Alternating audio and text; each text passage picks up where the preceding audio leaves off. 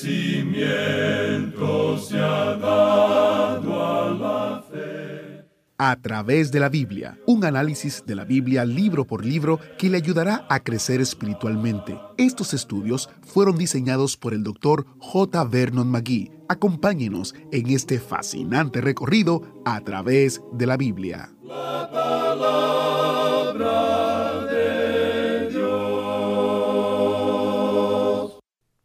Dios tiene interés hasta en las cosas insignificantes en nuestras vidas.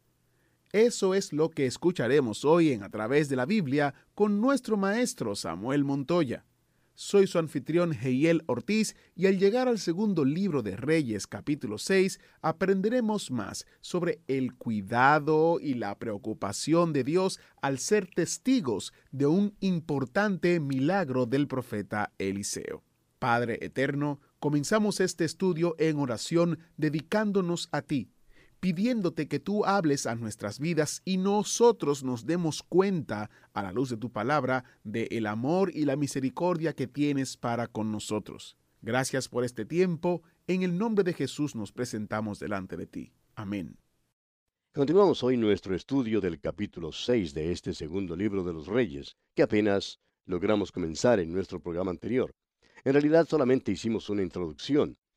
Y vimos que Eliseo es un hombre destacado.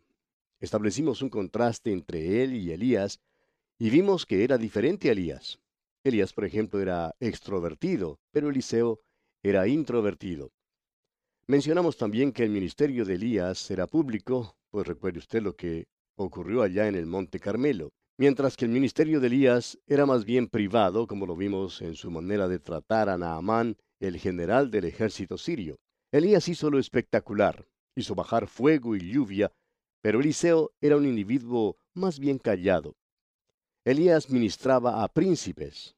Eliseo, por su parte, ministraba a los hombres comunes y corrientes. Y estos dos hombres eran diferentes en muchas maneras. Mencionamos, por ejemplo, que Elías no había muerto. En cambio, Eliseo sí murió. Y dijimos que a nuestro parecer estos dos hombres representan los dos aspectos del rapto de la iglesia. Los que viven serán arrebatados y aquellos que han muerto han de ser levantados de los muertos.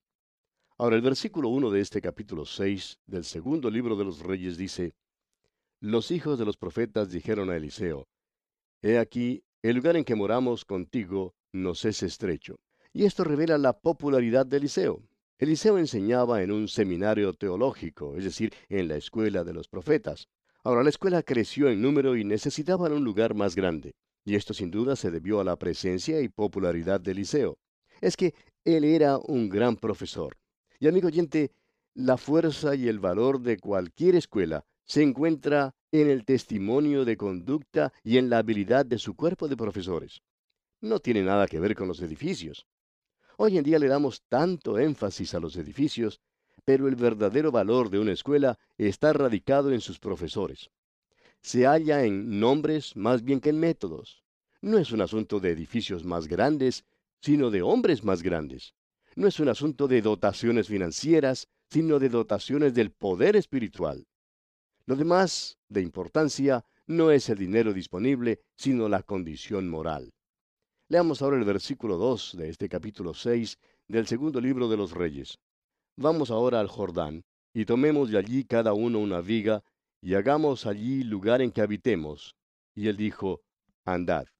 Este versículo revela que había muchos árboles grandes en el valle del Jordán. Aparentemente había un verdadero bosque allí en aquel entonces. Los estudiantes de la escuela de Liceo querían ir y cortar los árboles para tener materiales de construcción y poder ampliar así su escuela. Ellos podrían también disfrutar de un terreno muy apropiado para su predio escolar en esa región. Y continuamos ahora en el versículo 3 leyendo, y dijo uno, Te rogamos que vengas con tus siervos. Y él respondió, Yo iré. Qué maravilloso toque personal, amigo oyente. Aquí estaba un profesor que era popular porque no solamente enseñaba la palabra de Dios, sino que también demostraba interés en los asuntos personales de sus alumnos. Los estudiantes ordinariamente no llevan consigo a los profesores más allá de los límites del terreno del colegio o la universidad. Pero estos estudiantes querían que Eliseo fuera con ellos. ¡Qué testimonio de veras! Y leemos entonces en el versículo 4, Se fue pues con ellos, y cuando llegaron al Jordán, cortaron la madera. Cuando los estudiantes llegaron al valle del Jordán, enseguida se pusieron a trabajar. Aquí había un cuerpo estudiantil y un profesor que no tenían miedo de trabajar. Y el versículo 5 dice, Y aconteció que mientras uno derribaba un árbol, se le cayó el hacha en el agua, y gritó diciendo, Ah, Señor mío, era prestada. Ahora esto parece una tragedia insignificante, ¿no le parece? Pero este incidente revela algo. Cuán diferente era Eliseo de Elías. Elías lo habría pasado por alto. Quizá habría dicho, no te preocupes, esa hacha es demasiado insignificante como para gastar el tiempo buscándola a tontas y a ciegas.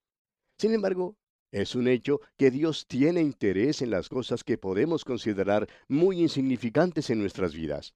Dios nos manda a orar en cuanto a todo. Y ese todo incluye también lo insignificante. Hace muchos años alguien preguntó al difunto predicador y profesor bíblico G. Campbell Morgan, ¿cree que debemos orar en cuanto a las cosas insignificantes de la vida? Y su respuesta fue, Señora, ¿puede usted mencionar alguna cosa que para Dios sea grande? Entonces, todas las cosas son insignificantes para Dios, y sin embargo, Él tiene interés, un genuino interés, en todo lo que nosotros llamamos insignificante. Cuando el Señor Jesucristo estaba en la tierra, ni el ruido de pisadas, ni el tumulto de la multitud ahogaron el grito del ciego Bartimeo. En otra ocasión, una mujer frágil y débil entre la multitud se le acercó lo suficiente a Jesús como para tocarlo. Y él dijo, ¿quién ha tocado mis vestidos? Es decir, él tenía interés. Y allá en el Salmo 34, versículo 6, David dijo, este pobre clamó y le oyó Jehová y lo libró de todas sus angustias. En esta época de muchas cosas, el problema del hacha parece ser aún más insignificante porque hubiera sido más fácil comprar una nueva con solo ir a la ferretería más cercana. En los tiempos de Eliseo, amigo oyente, no había muchas hachas. Durante los tiempos de Saúl y Jonatán se nos dice lo siguiente, allá en el primer libro de Samuel, capítulo 13, versículo 22. Así aconteció que en el día de la batalla no se halló espada ni lanza en la mano de ninguno del pueblo que estaba con Saúl y con Jonatán, excepto Saúl y Jonatán su hijo que las tenían. Es decir, que había una escasez de armas en aquel entonces. Y podemos estar seguros que no había muchas armas ni hachas en ninguna parte en aquellos tiempos. Pues bien, este estudiante se turbó cuando perdió el hacha que estaba usando porque la había pedido prestada. Ahora, la mayoría de los comentaristas han expulsado del seminario a este joven estudiante de teología. Lo consideran desmerecedor. Dicen que era un tipo descuidado y que no debía haber pedido prestada el hacha en primer lugar. Pero si era tan culpable, ¿por qué no lo castigó su propio profesor Eliseo? Creemos que Eliseo le absolvió de todas las acusaciones que le han lanzado. Continuemos nuestra lectura de este capítulo 6. Leamos ahora el versículo 6. El varón de Dios preguntó, ¿dónde cayó? Y él le mostró el lugar. Entonces cortó él un palo y lo echó allí e hizo flotar el hierro. En primer lugar, amigo oyente, permítanos decir que este estudiante no se descuidó del hacha. En realidad era un individuo cuidadoso. Siempre había el peligro de que el hierro saltara del cabo. Era un arma peligrosa y estaban allí presentes otros estudiantes. Dios ha dado un reglamento en el Antiguo Testamento en cuanto al hacha. Escuche usted, allá en el capítulo 19 del libro de Deuteronomio, versículo 5, leemos, Como el que fuere con su prójimo al monte a cortar leña, y al dar su mano el golpe con el hacha para cortar algún leño, saltar el hierro del cabo, y diere contra su prójimo y éste muriere, aquel huirá a una de estas ciudades y vivirá. O sea que aquellos que usaban el hacha debían tener mucho cuidado en su manejo y este individuo ejerció la mayor precaución. Apuntó el hierro hacia el río, no lo apuntó hacia un estudiante. Es por eso que el hacha cayó al río. Un agente de tráfico detuvo en una ocasión a una señora que chocó contra otro automóvil y le dijo, Señora, usted debe manejar su automóvil en lugar de apuntarlo. Pues bien, eso es lo que hizo ese estudiante de teología aquí. Apuntó su hacha y la apuntó bien. Pero vamos a considerar el asunto. El hacha había sido prestada. Este estudiante del seminario era pobre. No tenía con qué comprar un hacha. Debemos tener sumo cuidado en el manejo de la propiedad de Dios, la que no nos pertenece. Somos administradores de la multiforme gracia de Dios. Hay muchos que les gusta pedir prestadas las cosas que pertenecen a la iglesia, sin embargo, no las cuidan como se debe. Este estudiante era simplemente un predicador pobre. Probablemente algún vecino le prestó el hacha. Y quisiéramos saber quién habría sido el que se la prestó porque este era un arma peligrosa, pues aparentemente el hierro estaba suelto y era fácil que saltara del cabo. Hoy en día criticamos a la iglesia y criticamos a los misioneros que parecen pedir tantas cosas. Pues bien, este estudiante aquí estaba con pena. Quería ayudar a cortar en el bosque, pero no tenía hacha, de modo que pidió una prestada. Y el hombre en realidad no debió haberle prestado esa hacha vieja. De seguro que tenía guardada en casa una nueva. Ahora, al estudiante no le era posible reembolsar al dueño el valor de su hacha. Y él tampoco era buceador. No podía rastrear el río. De modo que Eliseo le dijo, ¿Dónde cayó? Ahora alguien preguntará, ¿por qué hizo Eliseo esta pregunta? Siendo profeta, ¿no sabía dónde había caído el hacha? Pues bien, amigo oyente, Eliseo sí sabía dónde había caído el hacha y sabía también que el Espíritu Santo quería usar esto como una oportunidad para enseñar una lección. No acusemos, pues, a este estudiante de descuido. Si se hubiera descuidado, no hubiera sabido dónde había caído el hacha. El estudiante, pues, pudo señalar el mismo sitio donde había caído el hacha en el agua. Le mostró a Eliseo el lugar. Ahora hay quienes quisieran explicar el milagro diciendo que el hacha se podía ver en las aguas. Pero, ¿ha visto usted alguna vez el río Jordán? es extremadamente fangoso, amigo oyente. Tampoco sucedió que tenía buena suerte y que por eso pudo hallar el hacha. Lo que tenemos aquí, amigo oyente, es un milagro. Se nos dice que Eliseo hizo flotar el hierro. Eso es algo que es contrario a todas las leyes físicas que se conocen. Allá por el año 1834, Juan Randolph botó al agua buques de hierro y acero. Estos han flotado en todos los mares desde aquel entonces y no es un milagro. Pero amigo oyente, sí fue un milagro para un hierro de hacha que cayó al fondo del río Jordán levantarse y frotar sobre el agua como corcho. Ahora concordamos que no es nada sobrecogedor ni sensacional. No se compara de ninguna manera con el traslado de Elías cuando él entró en el carro de fuego y viajó por el espacio. Eso todavía es sensacional aún en nuestros tiempos, cuando el primer pasajero para la luna ya llegó allí y otros le han seguido. Pero permítanos decir, amigo oyente, que el milagro del hacha flotante es mayor que el irse en un carro de fuego. Un hierro que estuvo en el fondo de las aguas fangosas del río Jordán y que se haya levantado, resucitado, restaurado al dueño, repuesto en el cabo y hecho útil y funcional nuevamente. A la verdad, amigo oyente, esto fue un milagro. Y el versículo 7 de este capítulo 6 del segundo libro de los Reyes dice, y dijo, tómalo, y él extendió la mano y lo tomó. Aquí tenemos una maravillosa lección. El hombre es como aquella hacha. En la caída, el hombre llegó a ser totalmente perverso. El hombre bajó a la profundidad de las aguas de la muerte y la derrota, perdido en cuanto a Dios. Ya no le fue posible disfrutar más de la vida siendo útil y teniendo propósito en su existencia. Se encontraba lejos de Dios. Y a través de la historia, el hombre ha buscado ocupar su tiempo en la tierra. El hombre insignificante viaja, ah, pinta, vuela, nada, hace la guerra, ah, bebe, usa drogas y trata de ahogar la futilidad de la vida. El hombre trata de llenar el vacío con muchas cosas, pero nada le satisface. Las inquietudes, como un millón de ratas, muerden su alma. Dios, en cambio, cortó un palo y lo dejó caer en las aguas de la muerte. Ese palo fue la cruz de Cristo. Cristo se levantó de las aguas de la muerte. El apóstol Pedro dice allá en su primera carta, capítulo 2, versículo 24, en cuanto a Cristo, quien llevó él mismo nuestros pecados en su cuerpo sobre el madero, para que nosotros, estando muertos a los pecados, vivamos a la justicia, y por cuya herida fuisteis sanados.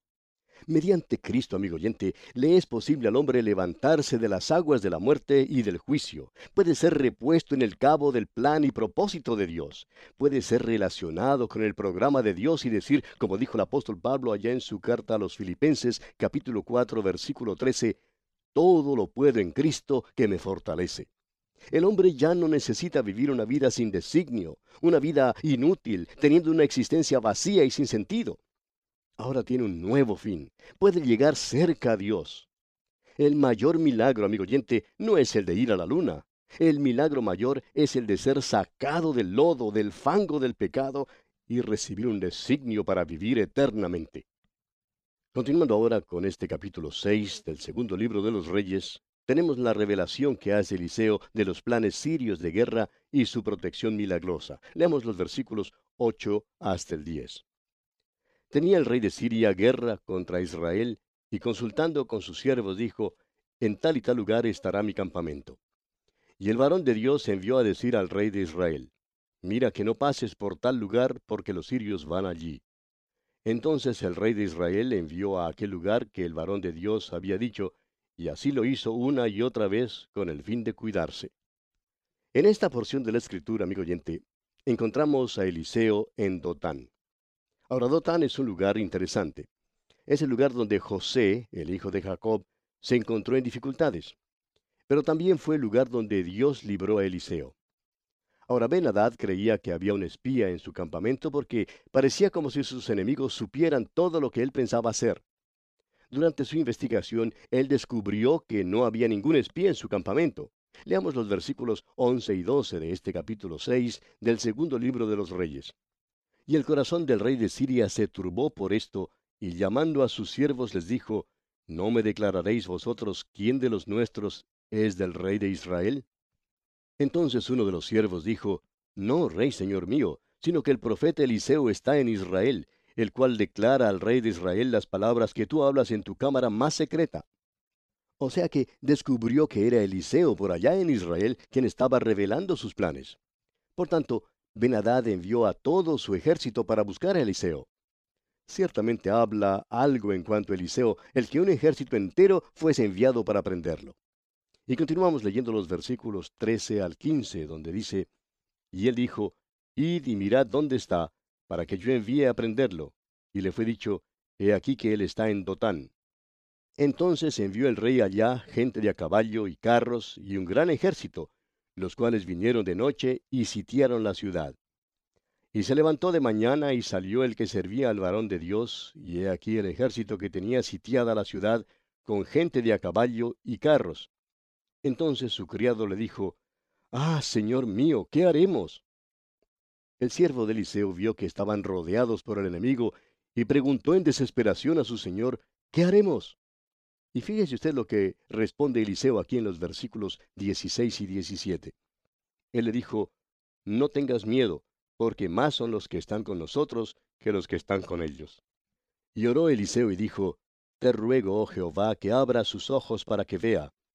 Entonces Jehová abrió los ojos del criado y miró, y he aquí que el monte estaba lleno de gente de a caballo y de carros de fuego alrededor de Eliseo.